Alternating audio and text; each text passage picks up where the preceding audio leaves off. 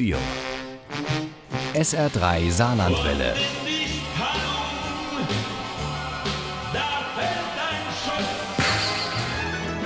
Der Krimi-Tipp.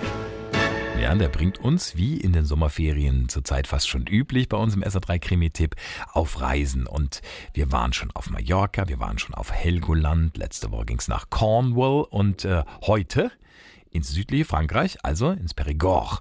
Und äh, mit dem Krimi Revanche von Martin Walker wollen wir das machen.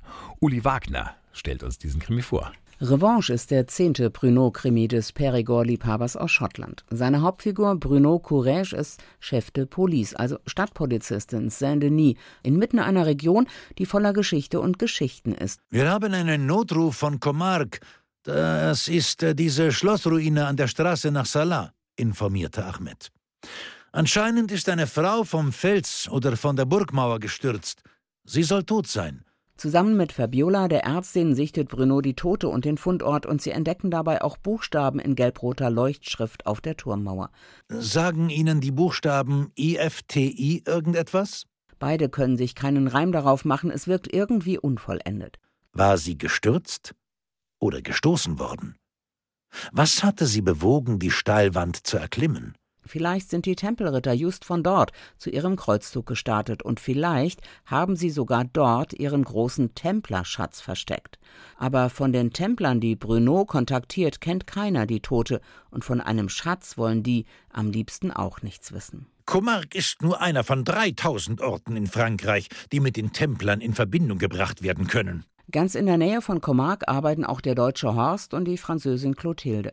Die beiden Archäologen wollen bald heiraten, mit Bruno als Trauzeuge, und die Feier, die soll in Lascaux stattfinden. Bruno freut sich schon sehr darauf und ist auch gespannt auf das neue Projekt Lascaux 4.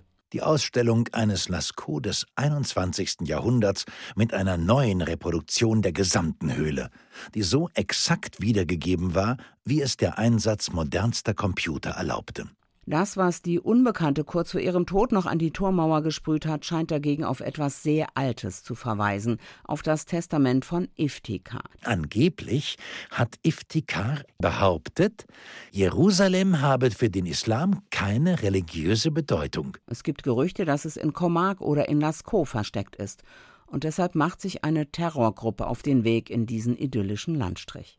Aber davon ahnt Bruno noch nichts, als der Bürgermeister ihm eine Praktikantin zur Seite stellt. Amélie vom Justizministerium in Paris, dass sie mir nichts, dir nichts das Foto der unbekannten Toten auf Facebook postet, führt beim Chef de Police zwar zu Schnappatmung, aber genau das bringt den Fall weiter. Ich glaube, ich weiß jetzt, wer ihre mysteriöse Tote ist. Bruno war beeindruckt. Sie war Israelin und hieß Lea Ben Ari. Aber es gibt nicht nur Reaktionen auf Facebook und damit verbunden die Information, dass die Tote eine Archäologin und in der Friedensbewegung im Nahen Osten engagiert war. Amelie hatte auch das amerikanische Außenministerium eingeschaltet und das hatte gleich mehrere Datensätze geschickt von Personen, deren Fotos Ähnlichkeiten mit dem der Toten aufweisen. Sie war Französin, 38 Jahre alt, in Paris geboren und hieß Lea Wolinski. Derselbe Vorname. Interessant. Revanche von Martin Walker ist ein richtiger Jubiläumskrimi. Alte Bekannte tauchen wieder auf und Bruno ist voll in seinem Element. Das Ende ist vielleicht ein bisschen dick aufgetragen, aber niemand anders als Bruno, der Netzwerker, hätte die Höhlen von Nasco und das Tal der Vézère retten können. Und niemand anders als Martin Walker hätte uns das mit so viel Geschichtsbewusstsein und trotzdem spannend erzählen können. Chapeau. Scharmökern. Revanche von Martin Walker ist bei Diogenes erschienen. Die gebundene Ausgabe hat 418 Seiten und kostet 24 Euro. Das E-Book gibt es für 20,99 Euro. Und Revanche gibt es auch als Diogenes Hörbuch. Und zwar kostet das 26 Euro. Und das hat Klaus Steck, nee, Johannes heißt er, Johannes Steck als Erzähler eingesprochen. Daraus stammen dann auch unsere Zitate, die wir gerade gehört haben. Wenn Sie gut aufgepasst haben und noch ein bisschen Glück, dann haben Sie die Chance, diesen Krimi zu gewinnen im SR3 Krimi-Quiz in der folgenden Stunde. Ich wünsche Ihnen viel Glück dabei. Ohne Krimi geht die Mimi nie ins Bett.